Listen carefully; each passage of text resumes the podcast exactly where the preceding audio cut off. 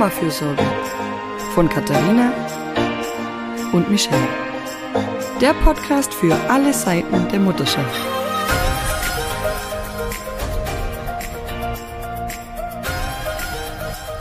Hallo und herzlich willkommen zum Mama-Fürsorge-Podcast. Heute wieder mit einem Gast. Zu Gast ist Barbara Weber-Eisenmann. Sie ist Sozialpädagogin, hat sehr lange eine Kita geleitet und leitet jetzt den Ganztagesbereich einer Grundschule. Ähm, sie ist auch eine Autorinnenkollegin und sie hat einen Beitrag, einen Beitrag für unser Buch geschrieben und jetzt lachen alle, weil ich doppelt gegendert habe. eine Autorinnenkollegin. Wir, wir wissen es nicht. Wir, ja. wir, haben jetzt beide beides abgedeckt. Beide Versionen. genau, sorry Barbara. Genau. Sie hat einen Beitrag für unser Buch geschrieben zum Thema schlechtes Gewissen, weil mein Kind in einer Fremdbetreuung ist. Und wir werden heute sicher noch lernen, dass Fremdbetreuung ein ganz äh, falsches Wort dafür ist. Und ich sage Hallo Barbara, hi. Hallo Katharina, hallo Michelle. Hallo Barbara. Ja, ich würde sagen, dieser Einstieg ist perfekt. Korrigiere Katharina. Warum nicht Fremdbetreuung? Ja, weil es nur am Anfang eine Fremdbetreuung ist und dann ganz schnell keine Fremdbetreuung mehr ist. Also klar, es ist die Außerhausbetreuung, es ist nicht im, in der Kernfamilie, aber mhm. die Pädagogen und Pädagoginnen in den Kitas, sie werden ganz schnell zu ganz wichtigen, engen Bindungs- und Bezugspersonen für das Kind und fremd ist da gar nichts mehr. Also das sind die Menschen, die viele Stunden am Tag mit dem Kind verbringen bringen oder einfach auch nur eine gewisse Zeit, die trösten, die da sind, die Entwicklungsschritte begleiten, die ganz wichtig für das Kind geworden sind. Und fremd hat da überhaupt nichts zu suchen. Also es ist völlig fehl am Platz dann. Mhm. Genau, das haben wir wir haben das tatsächlich in unserem Buch auch in der Überschrift noch Fremdbetreuung genannt, weil das ja genau immer das schlechte Gewissen ist, das man eben hat. Mhm. Dann zu sagen, das müsst ihr gar nicht, weil das sind keine fremden Menschen. Ja, da musste ich auch also ich habe das jetzt, äh, sind meine Kinder ja schon lange in der Betreuung. Ich musste heute ähm, für einen Vorschulbogen was ausfüllen. Also der Große ist jetzt wirklich jahrelang schon in der Betreuung. Und ich auch schon gemerkt, dass das ja einfach auch ja so ein Teil von unserem Netz ist und auch von so, wir sprechen auch mal privat miteinander also auch nur wir Erwachsenen. Und ich kenne die Leute und ich mag die äh, zum Glück auch sehr gern. Mhm. Und es ist einfach ein gutes Gefühl, da schon anzukommen oft. Und ähm, das ist ja, glaube ich, der Idealfall und das klappt bei uns ganz gut. Aber ähm, das ist mir heute nochmal bewusst geworden, ja. Wie mhm. lange die schon Teil auch unseres Netzwerkes sind. Und jetzt auch, wenn mhm. das zweite Kind durch die gleiche Einrichtung geht, ähm, was da für eine Bindung schon da ist. Ja, und wie Kinder auch äh, teilweise dann die Kita vermissen, wenn langes Wochenende ist oder Ferien, ja, weil dort ist ja, spielt ja ein Teil ihres Lebens. Dort haben sie gleichaltrige Kinder, dort haben sie andere Möglichkeiten, ganz andere ähm, Inspirationen, die wir zu Hause als Eltern vielleicht gar nicht so geben können. Ähm, es ist ein wichtiger Ort für die Kinder. Und von daher ist äh, ja Fremdbetreuung einfach ein komplett falscher Begriff, wird aber leider mhm. sehr oft genutzt. Mhm. Einfach weil es außerhalb der Kernfamilie ist, aber fremd ist die falsche Bezeichnung dafür. An dem Beispiel zeigt sich auch total gut, wie widersprüchlich äh, mütterliche Schuldgefühle oft sind. Mhm. Weil auf der einen Seite haben wir ein schlechtes Gewissen, weil wir unsere Kinder in die in Anführungsstrichen Fremdbetreuung geben. Und im nächsten Moment haben wir ein schlechtes Gewissen, weil das Kind eine enge Bindung zu einer anderen Person aufbaut. Und also unsere äh, Glaubenssätze, und das haben wir ja auch im Buch immer mal wieder auch ein bisschen ironisch dargestellt, unsere Glaubenssätze widersprechen sich ja in sich und mhm. sorgen ja dabei für ein totales äh, so ein Strudel aus schlechten Gewissen und Schuldgefühlen, die äh, nicht nebeneinander bestehen können. Weil jetzt, was ist es denn jetzt? Ist es eine Fremdbetreuung oder ist es eine konkurrierende Bindung? Mhm. mhm. Ist es eine konkurrierende Bindung? Barbara? Nein. Also ich glaube, mit Mama und Papa kann man nicht konkurrieren. Ähm, es ist einfach eine weitere Bindung, würde ich sagen, auf gar keinen mhm. Fall eine konkurrierende Bindung. Und das ist auch wichtig so, weil die Kinder, die müssen ja auch irgendwann mal lernen, zu anderen Personen eine Bindung aufzubauen. Sie lernen von anderen Personen ganz, ganz viel, was sie von Mama und Papa nicht lernen. Sie werden stärker dadurch, dass sie sich auch woanders behaupten müssen, ähm, dass sie mit Gleichaltrigen zusammen sind. Das können wir gar nicht bieten, was Kinder von Gleichaltrigen auch lernen. Ähm, mhm. Und von daher ist es eine andere Bindung und eine andere Beziehung, aber auf gar keinen Fall eine Konkurrenz konkurrierende Beziehung. Und es ist ja auch schön, wenn, wenn mein Kind zum Beispiel in die Kita geht und liebevoll auf die äh, oder begeistert auf die Erzieherin zuspringt und sich da einfach wohlfühlt. Das sollte mir als Mama eigentlich ein gutes Gefühl geben, dass ich beruhigt arbeiten gehen kann oder einfach Friseur gehen kann. Keine Ahnung, was ich in der Zeit mache, ist auch völlig unerheblich. Aber dass mein mhm. Kind da einfach gut aufgehoben ist. Und wenn ich dann wiederkomme, dann ähm, ist das Kind wieder bei mir, bei der Mama und ich habe eine ganz andere Rolle und eine ganz andere Funktion als jetzt eine Erzieherin.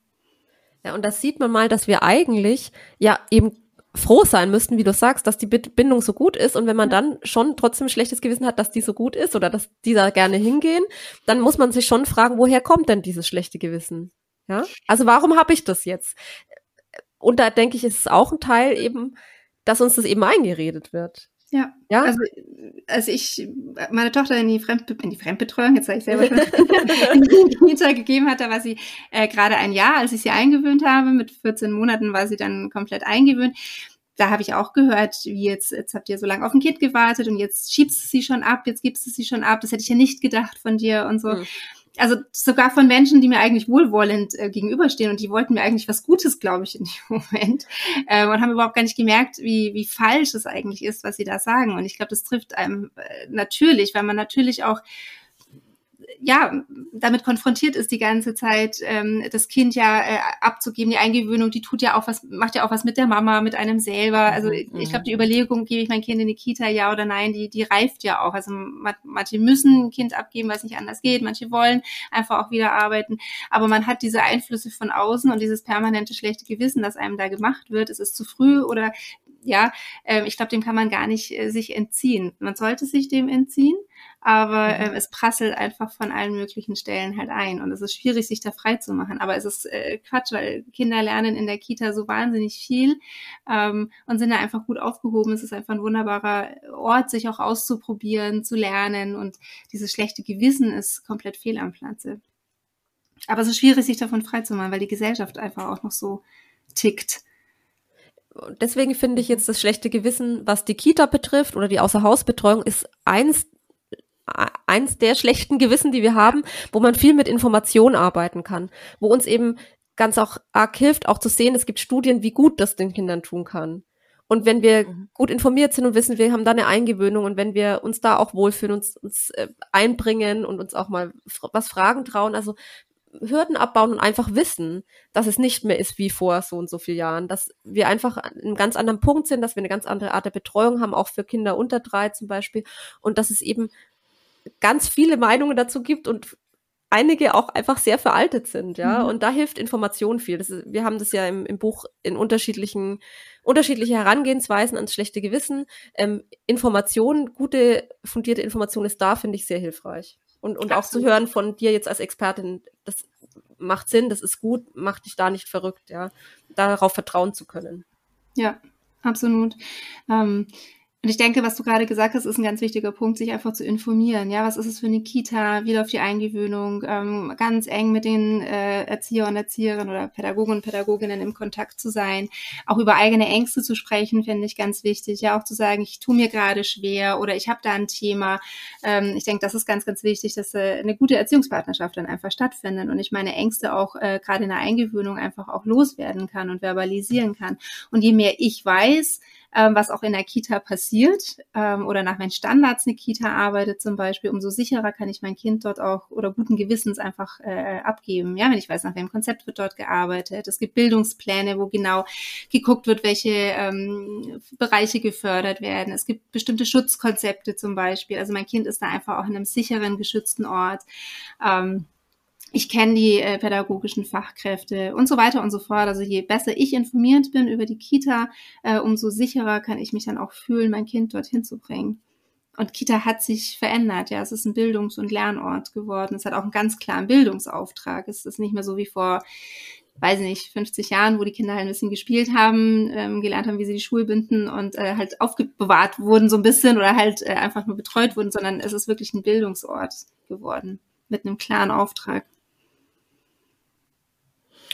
Und wenn ich jetzt, wenn jetzt mein schlechtes Gewissen eher davon geschürt wird, dass ich spüre, äh, eigentlich passen mir gewisse Dinge in der Kita nicht so, oder sie, sie widerstreben meinen Vorstellungen von Erziehen, Begleiten, Also eben, ja, es gibt da ja alles Mögliche, äh, das, was man so hört, dass Kinder zum Beispiel probieren müssen, essen oder so, was ja äh, doch, ähm, wo wir heute äh, viele Mütter auch sagen, das ist eigentlich nicht das, was ich von meinem Kind möchte. Mhm. Und ähm, das schürt ja dann auch wieder so. so. Ich muss mein, wenn ich vielleicht in der Situation bin, ich muss mein Kind in Betreuung geben, weil ich gehe arbeiten, ich brauche diesen Platz, weil mhm. es gibt keine Alternative. Aber eigentlich habe ich ein schlechtes Gewissen, weil ich mein Kind dorthin geben muss und dort passen aber Dinge nicht. Was wäre denn da so dein, dein Tipp für unsere Hörerinnen, wie sie mit diesen Problemen umgehen mhm. können?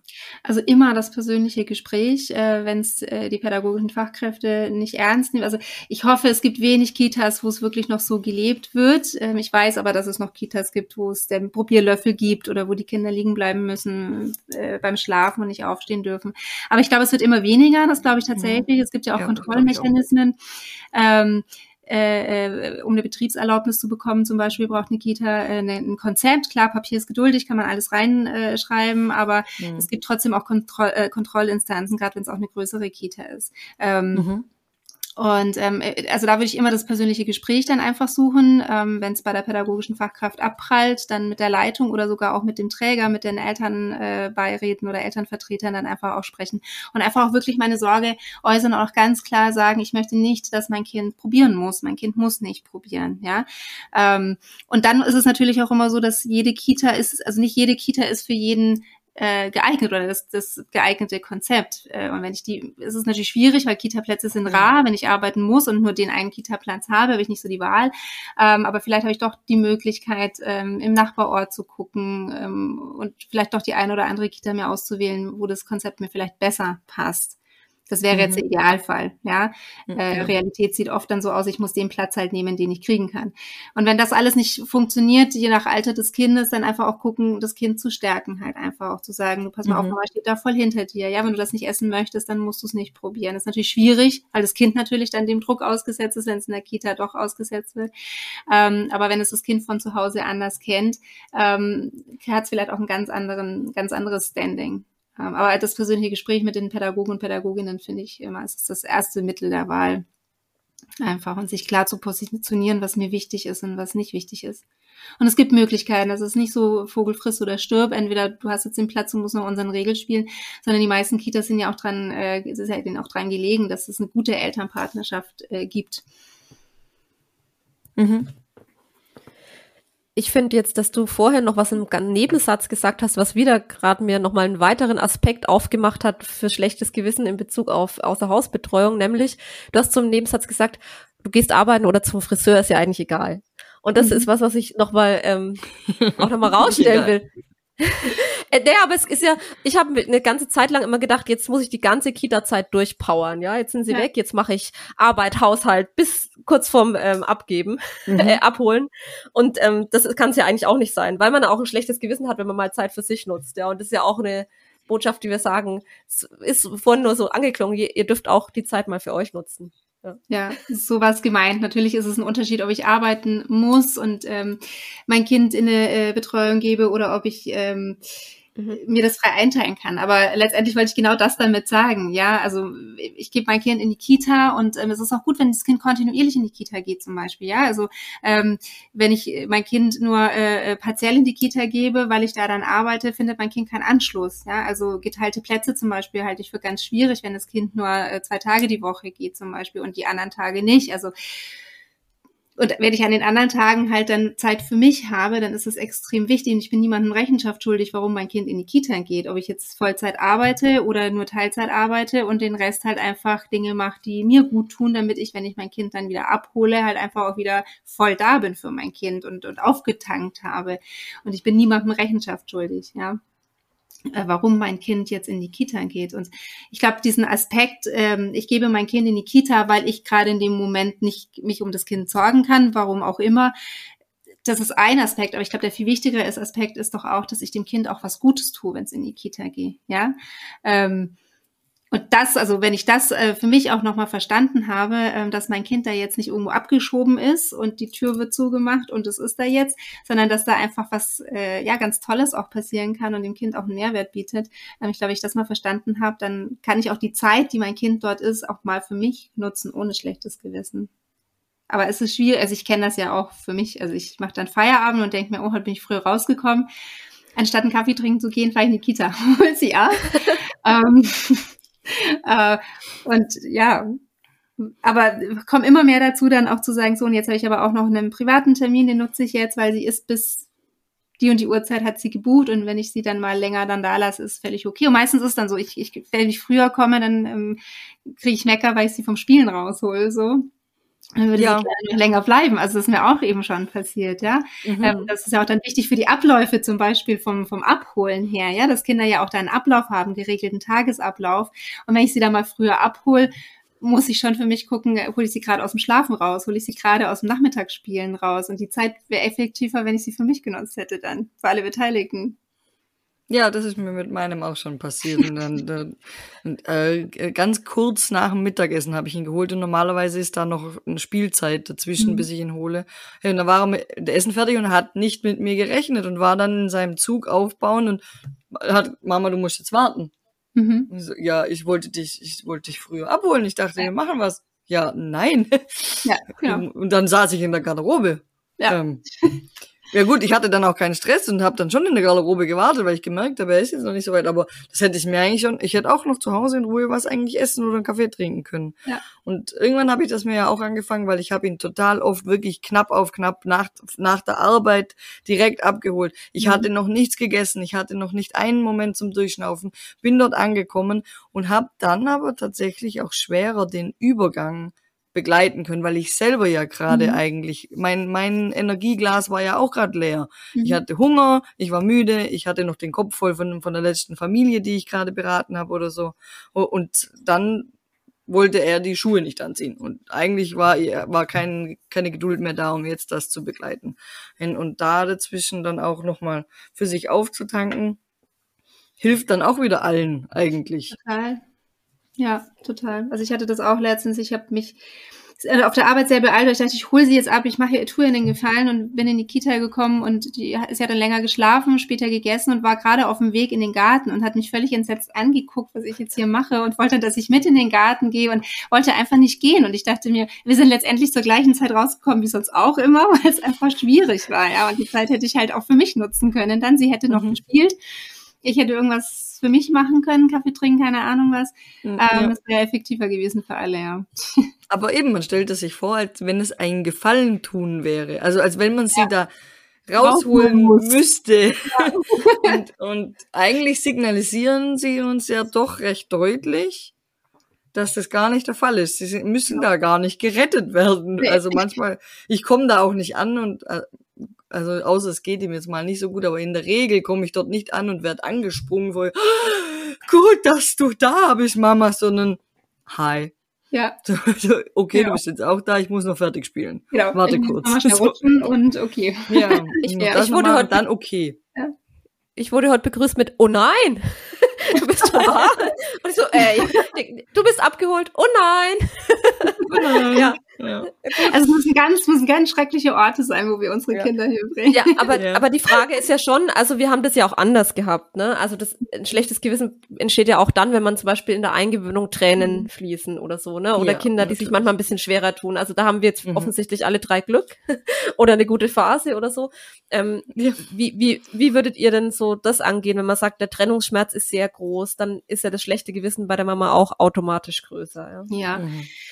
Also ich würde da einfach mit Wissen rangehen, ähm, dass äh, Trennungsschmerz völlig normal ist. Äh, also ich mag dieses Wort normal nicht, aber völlig nicht unüblich und dass Kinder auch den Trennungsschmerz haben dürfen. Ja, also wir sprechen jetzt von einer, von einer regulären Eingewöhnung. Kinder sind erstmal fremd, Kinder brauchen, in dem Moment ist es fremd tatsächlich, weil sie ja noch nie in der Kita waren, noch nie die Bezugserzieherin kennengelernt haben. Das heißt, man braucht ja auch eine gewisse Zeit, um eine Bindung aufzubauen, bis die Person dann eben nicht mehr fremd wird. Und dann geht die Mama plötzlich äh, für einen kurzen Moment oder auch für einen längeren Moment und dann darf das Kind auch erstmal Trennungsschmerz haben. Das ist völlig legitim. Und dann darf es auch weinen. Ähm, mhm.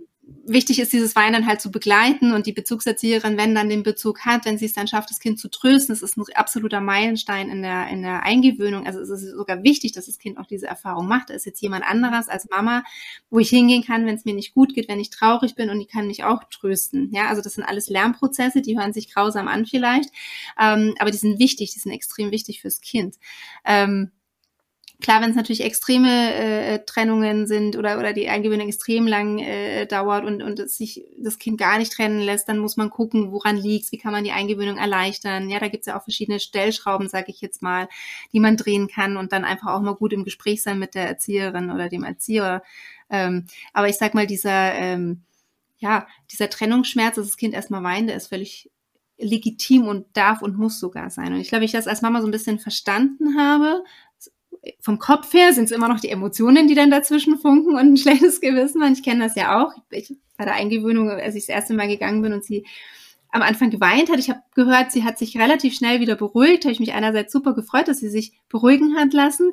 Aber das war dann auch so eine Ambivalenz, so okay, Gott sei Dank, sie hat sich beruhigen lassen. Wie sie hat sich beruhigen lassen von jemand anderem und nicht von mir. Ja.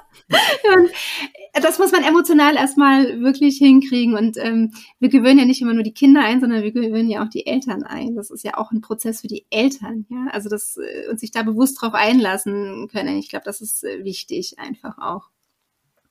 Ja.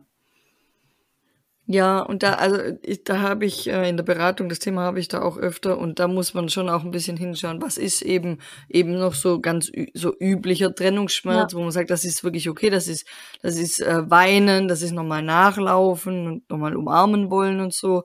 Oh, ähm, es ist aber nicht irgendwie dann schon anfangen mit äh, starke Bauchschmerzen haben mhm. oder äh, morgens nicht, nicht aus, wirklich nicht aus dem Haus, so verzweifeltes Anklammern, verzweifeltes Weinen. Da, da sind, also da darf man gerne schon auch gut aufs Kind schauen, was, was kann man noch was passiert einem auch vielleicht sogar mal mit den Großeltern, wenn es um Trennung geht ja. oder so und was ist ganz in einem für das Kind auch in einem in, in einem Bereich, wo man sagt, äh, das ist ein ein tröstbares Weinen, das ist jetzt schon verständlich, weil wir trennen uns, aber es ist mhm. nicht Verzweiflung, es ist nicht Angst dabei zum Beispiel. Ja. Man kennt ja sein Kind auch gut genug, um zu spüren, das ist jetzt hier nicht mehr Mama, ich werde dich vermissen, sondern Mama, ich habe Angst. Das, ja, äh, oder Papa auch, ja. Äh, und da, da muss man dann eher, also wenn solche Symptome auch gezeigt werden, auch Bauchschmerzen und solche Sachen, da, da muss man dann natürlich nochmal ganz genauer hinschauen. Also da ist dann vielleicht auch das eigene schlechte Gewissen und die, die Alarmglocken, die da schrillen, die können dann auch Signal sein für, okay, das tut uns nicht gut. Wir müssen, ja. wir müssen was ändern, wir müssen mit den Betreuerinnen sprechen oder vielleicht dann, wenn das auch nichts hilft und man auch eine lange Eingewöhnung hat und das nichts hilft, eine Alternative suchen, in eine kleinere Betreuung wechseln, wie eine Tagesmutter oder so. Auf jeden Fall ist dann, würde ich sagen, da ein Signal gegeben. Absolut. Und es gibt Kinder, die tun sich in der Kita schwer, die kommen bei einer Tagesmutter super an, weil wie du gesagt hast, die sind, die, die Einheit ist einfach kleiner. Mhm. Ähm, ich hatte auch schon Fälle, wenige, muss ich sagen, aber auch Fälle, wo wir dann als Kita auch gesagt haben, wir denken, es tut dem Kind besser, gerade so Krippenalter, wenn wir noch ein Jahr warten, wenn sie es irgendwie möglich mhm. machen können. Viele können es nicht möglich machen, weil einfach nach einem Jahr dann ne, muss wieder arbeiten. Aber ja. manche können es doch irgendwie möglich machen, das dann irgendwie doch irgendwie noch ein halbes Jahr zu überbrücken oder äh, die Oma oder eine andere Bezugsperson aus dem familiären Kreis. Also da gibt's ja schon Möglichkeiten, die sich auftun, wenn man ins Gespräch geht. Und ähm, also ja. ich wiederhole mich, glaube ich, gerade ganz arg oft, aber das finde ich ganz, ganz wichtig, dass man mit der Kita einfach im, im Gespräch ist und im Austausch ist und auch ruhig seine eigenen Sorgen und Ängste dann einfach auch äußert oder auch sagt, ich habe das Gefühl, meinem Kind tut das hier gerade nicht gut, weil man hat das Bauchgefühl und manchmal sind es äh, Alarmglocken, ja, wie du sagst. Ja. Ich finde, bei uns ist es in der Kita auch so ein bisschen Betreuung von den äh, Erzieherinnen für mich manchmal. Ich habe heute, unser Kleiner ist ja von Grippe in, in den Kindergarten gewechselt und heute habe ich ihn abgegeben und heute war er zum ersten Mal so, ach Mama, bleib bitte. Also noch nicht geweint, aber er hat zum ersten Mal so ein bisschen geklammert. Und dann dachte ich, huch, und dann hat die Erzieherin gesagt, als ihr Mann ihn gestern gebracht hat, war es auch so und dann war es gleich wieder gut. Also die hat mich mhm. auch gleich nochmal mit aufgefangen oder sagen mal öfter, der, der Tag lief gut oder so durch den Wechsel jetzt, da bin ich ja auch wieder aufgeregt. Ja, passt das alles? Dann ja, bemuttern die mich auch manchmal ein bisschen. Das finde ich ganz hilfreich, weil ich ja eben auch ein ängstlicher Mensch bin und, und mhm. ganz froh, wenn die mal so proaktiv sagen, es passt alles, ist alles gut, müssen sie sich keine Sorgen machen, wir, wir sagen, wenn was nicht passt und das machen die mhm. eigentlich auch immer und das finde ich ganz gut, wie du sagst, ihr gewöhnt auch die Eltern mit ein, ihr betreut ja auch so ein bisschen die Eltern. Ja, natürlich. Ja, eben, ich fand das mit der äh, Erziehungspartnerschaft, hast du, glaube ich, gesagt, ja. oder? Das, das finde ich einen, einen schönen Begriff. Es sind nicht Eltern, die Kinder einfach abgeben, sondern es ist so geteilte Verantwortung und man tauscht genau. sich darüber aus und, und das ähm, finde ich ganz wichtig, ja. Ja. Schönes. Wort. Ja, es steht tatsächlich in der Konzeption von vielen Kitas. Also das habe ich jetzt nicht erfunden, sondern es ist tatsächlich ein Wort, das in vielen Konzeptionen auch steht. ähm, okay. Und äh, im besten Falle auch so gelebt wird. Einfach auch. Mhm. Weil auch wir als Kita wissen, dass wir ohne die Eltern relativ wenig machen können. Also wir, wir sind auch angewiesen auf eine gute Erziehungspartnerschaft. Ja, also auch wir betreuen die Eltern mit, aber wir sind natürlich auch angewiesen darauf, dass die Eltern uns viele Rückmeldungen geben, zum Beispiel. Ja, ähm, ich sag mal in Anführungszeichen banale Dinge am Tag. Hat das Kind gut geschlafen? Hat es irgendwie äh, schlecht geschlafen? Mhm. Müssen wir auf irgendwas achten? Ja, oder passiert gerade irgendwas im familiären Umfeld? Ähm, das geht da nicht darum, dass wir so indiskret äh, sind und äh, die Klatschpresse der Familie hören wollen, sondern mhm passiert irgendwas gerade, was bei dem, was bei dem Kind irgendwas auslöst, was wir als Kita mhm. auffangen können, ja, oder wo wir Verhalten von Kindern dann einordnen können, zum Beispiel, ja. Ähm, und das sage ich den Eltern auch bei einem Eingewöhnungsgespräch auch immer, wenn sich irgendwas verändert oder ähm, irgendwas gerade ansteht, Umzug zum Beispiel, muss ja nicht nur die Trennung von Eltern sein, aber ein Umzug zum Beispiel und so, was mit mhm. dem Kind einfach auch was macht. Ähm, auch wenn es einem selber vielleicht nicht so ähm, bewusst ist, was es bei einem Kind macht, aber es löst beim Kind trotzdem viel aus und das dann der Kita auch zurückzumelden. Also das ist wie, wie eine Partnerschaft halt einfach, ne? Nicht mhm, nur die Kita, ja. sondern halt eben auch die Eltern. Und ich glaube, wenn da einfach so eine gute Zusammenarbeit herrscht, dann, dann ist es alles nur pro Kind. Und am Ende des Tages sind wir schon alle pro Kind. Ja, dem Kind soll es gut gehen. Und ähm, ich denke, das ist natürlich der Wunsch der Eltern, aber es ist auch der Wunsch der Kita. Okay. Ja, wir kriegen heute noch ein bisschen extra Soundtrack. falls, falls ihr das hört, irgendwo klingelt irgendwas. Und das gibt mir Zeit, über die, die coolste Überleitung ever nachzudenken. Und zwar habe ich mir überlegt, ich leite jetzt von der Kita zu Barbaras neuem Buch. Und zwar so. Dein Buch, liebevoll durch die Trotzphase, spielt ja. genau in dem Alter, in dem wir uns ja da befinden. Und jetzt ja. wünsche ich mir von dir, und das muss, das ist nicht abgesprochen, das kommt jetzt aus dem FF, glaube ich. Ich, äh, was ist der coolste Tipp aus deinem Buch, den man jetzt hier auf Kita anwenden kann? Ähm, gelassen bleiben. Tatsächlich gelassen bleiben. Perfekt. Und nichts persönlich nehmen. Also das Kind in der Trotzphase, wenn, also das Buch heißt liebevoll durch die Trotzphase, aber im Buch wird auch erklärt, dass es eigentlich die Autonomiephase ist, die Entdeckung des eigenen Ichs, dass es ein ganz wichtiger Prozess ist beim Kind und das Kind nichts aus Trotz, also aus diesem mhm. bewussten, boshaften, sage ich jetzt mal, macht, sondern wirklich ähm, ganz arg uns braucht, uns die Begleitung von uns braucht und ähm, ich glaube, wenn man das so ein bisschen verstanden hat, dann kann man das Kind auch anders begleiten und ähm, gemeinsam durch diese wirklich anstrengende Zeit für Kind und für Eltern gehen kann. Mhm. Ja. Ja, perfekt. Also wir haben heute zwei Sachen gelernt, oder? Es heißt nicht mehr Fremdbetreuung, liebe Leute. Es heißt außerfamiliäre oder Außerhausbetreuung. Und es heißt nicht mehr Trotzphase, sondern Autonomiephase. Aber weil ja. wir gerne provozieren, haben wir es in unserem Buch noch Fremd, äh, Fremdbetreuung und die Barbara hat es noch Trotzphase genannt. Und wir brechen es langsam alles auf. Ja. Genau. Perfekt. Ich würde sagen, ganz, ganz herzlichen Dank, Barbara.